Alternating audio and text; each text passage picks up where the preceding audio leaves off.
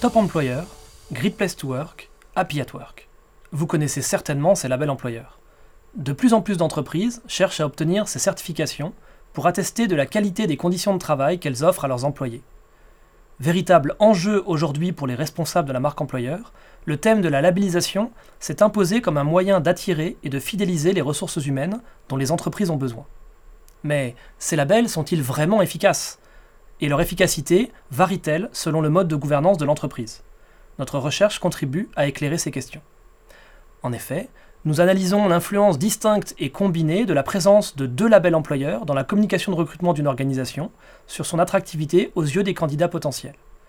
Les deux labels étudiés témoignent de l'engagement social et environnemental de l'employeur. Nous explorons également l'effet modérateur de la gouvernance d'entreprise en nous intéressant à deux types d'organisations, les organisations coopératives et les organisations cotées en bourse.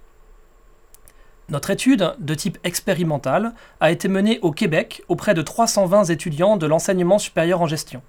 Ces répondants ont été exposés à des offres de recrutement qui contenaient, ou non, les labels employeurs Great Place to Work et écologique, et qui décrivaient le mode de gouvernance de l'entreprise, coopérative ou cotée en bourse. Premier résultat de cette recherche, le label Great Place to Work est le plus efficace. Ce label, qui signale que les conditions de travail seront bonnes, permet de renforcer l'attractivité de l'entreprise en tant qu'employeur.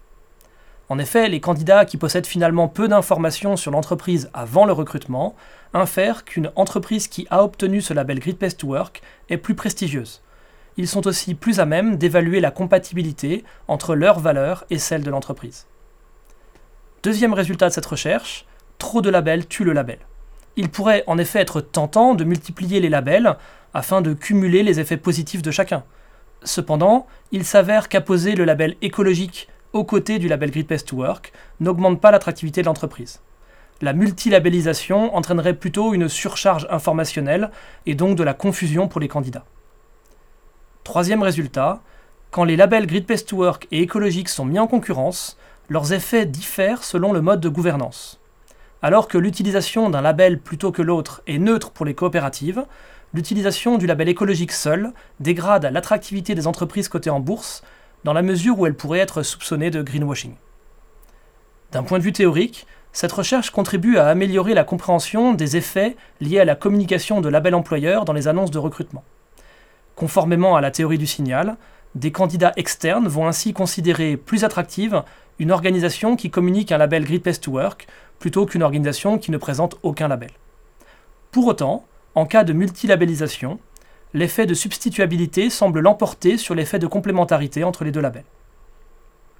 Cette recherche contribue également à intégrer la question de la gouvernance d'entreprise dans les recherches en marketing, en démontrant les effets différenciés des labels employeurs pour les coopératives et pour les entreprises cotées en bourse. D'un point de vue managérial, cette recherche montre que les entreprises cotées en bourse ont tout à gagner en termes d'attractivité organisationnelle, à n'apposer sur leur annonce de recrutement qu'un seul logo qui signale des bonnes conditions de travail. Quant aux coopératives, elles peuvent avoir recours à l'un ou l'autre des deux types de labels pour renforcer leur attractivité employeur, à condition de bien communiquer leur mode particulier de gouvernance. Au final, cette recherche montre l'intérêt pour les entreprises de s'engager dans des démarches de labellisation employeur. Toutefois, montrer des labels employeurs dans la communication de recrutement suscitera des attentes chez les nouveaux embauchés. La gestion de la marque employeur après l'embauche supposera donc de veiller à la cohérence entre les discours et les actes.